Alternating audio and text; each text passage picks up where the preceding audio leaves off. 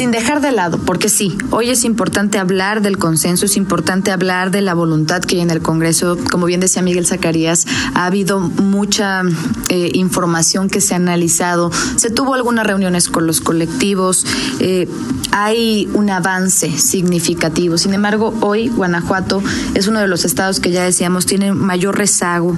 Por ejemplo, la, en la creación de una comisión de búsqueda de personas, una comisión de atención a víctimas, es decir, los sistemas estatales a, nivel nacional llevan un avance por ahí.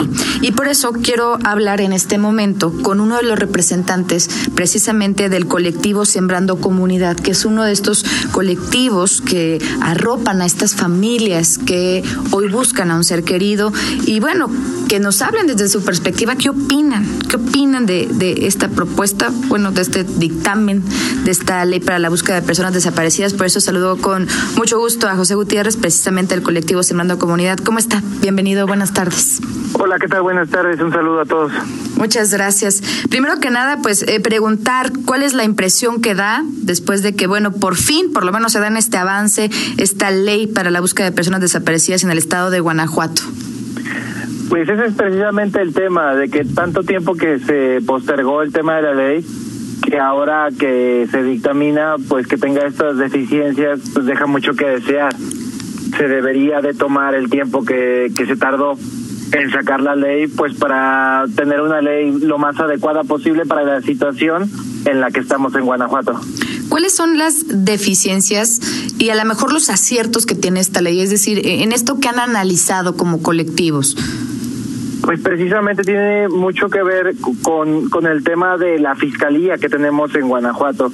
Nosotros identificamos dos tipos de observaciones que se han hecho a la presente ley.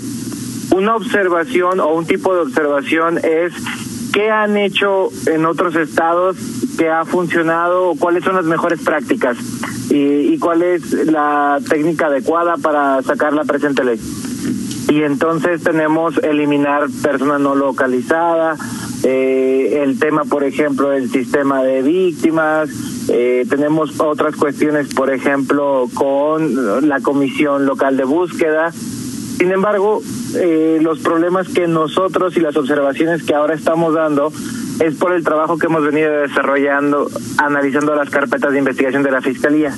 Entonces, por eso estamos pidiendo el tema de la geolocalización y resguardo de los registros de cámaras de video públicas y privadas, de la disposición de cadáveres de personas, el Fondo Estatal de la Desaparición y, sobre todo, y muy importante, y por eso lo pusimos como el primer punto, la responsabilidad del superior jerárquico.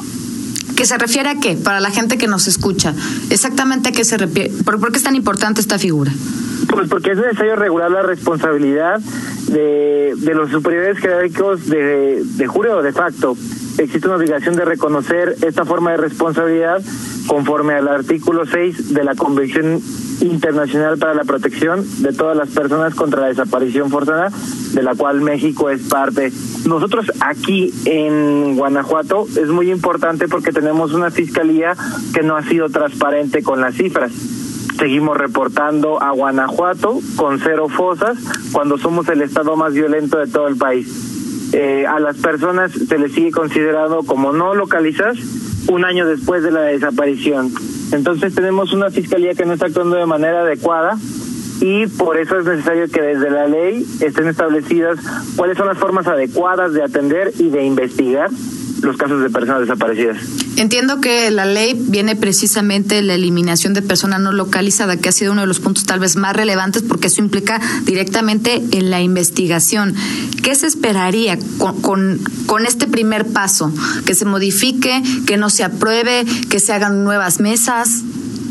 Lo que nosotros esperamos es que se hagan nuevas mesas y poder dialogar, porque a lo que nosotros nos dijeron es que nuestras observaciones no son viables técnica ni jurídicamente pero no nos explicaron, entonces no sabemos a qué se refieren. Lo único que queremos es una justificación de por qué no, porque nosotros estamos justificando, porque estamos solicitando este tipo de observaciones.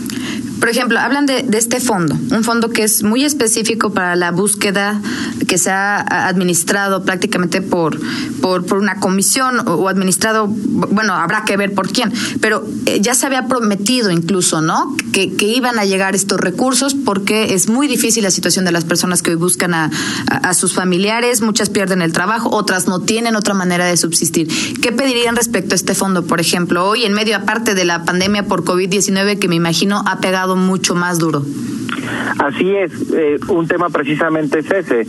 Ahora tenemos familias que dejan sus trabajos por salir a buscar a sus hijos y ahora tenemos familias que ya no tienen trabajo porque las despidieron por la actual contingencia y aún así el poco dinero que les queda lo gastan en salir a buscar a sus hijos. Entonces, el tema del fondo es tener el dinero asegurado para poder realizar las búsquedas, que se tenga un fondo, que se tenga el dinero suficiente para la investigación y para la búsqueda de personas desaparecidas. ¿Qué ha pasado con el sistema estatal de atención a víctimas? Es decir, con, con esta pretensión de crear o, bueno, de administrarlo, ¿ustedes eh, tienen acceso? ¿Les han dicho algo? Nosotros llevamos, bueno, este sábado se cumplen cuatro meses de los de las promesas que hizo el gobernador en el Centro de Conversiones de Guanajuato.